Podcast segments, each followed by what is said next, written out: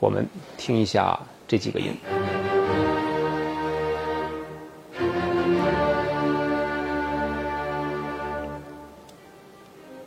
就是这样的一个动机，一开始的时候用最强的音去处理它。咱们现在回忆一下，刚才我们听到的是弦乐组的用齐奏的方式，不是用很多的乐器一起来演奏。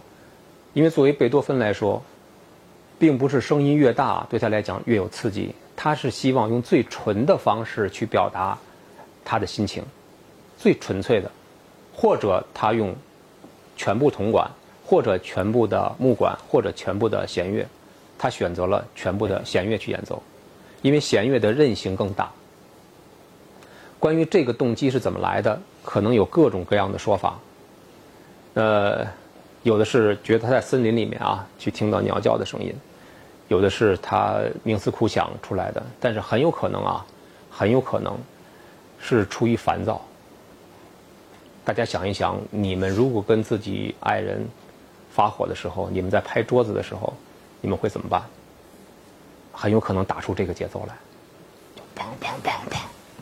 作为作曲家来讲也这样，他很有可能听不到自己的声音，烦恼、痛苦，然后又没有老婆，又没有爱情，在那一瞬间，他有可能是在砸琴，砸琴。那这个时候，动机就出来了。作曲家可以敏锐的去找到自己在瞬间创造的灵感，这个灵感我相信他不会是苦思冥想出来的，想不出来，没有灵感是想出来的，它一定是浮现出来的，是在你一个状态之下自己浮现出来的。所以当听音乐的时候，不要去琢磨他这个作曲家是怎么写的。当一个有技术的作曲家，对于他们来讲，写音乐是特别简单的事情。只要把第一条旋律搞通，就是这个。如果是动机的话，只要把这个动机搞出来以后，剩下的都是水到渠成的事情。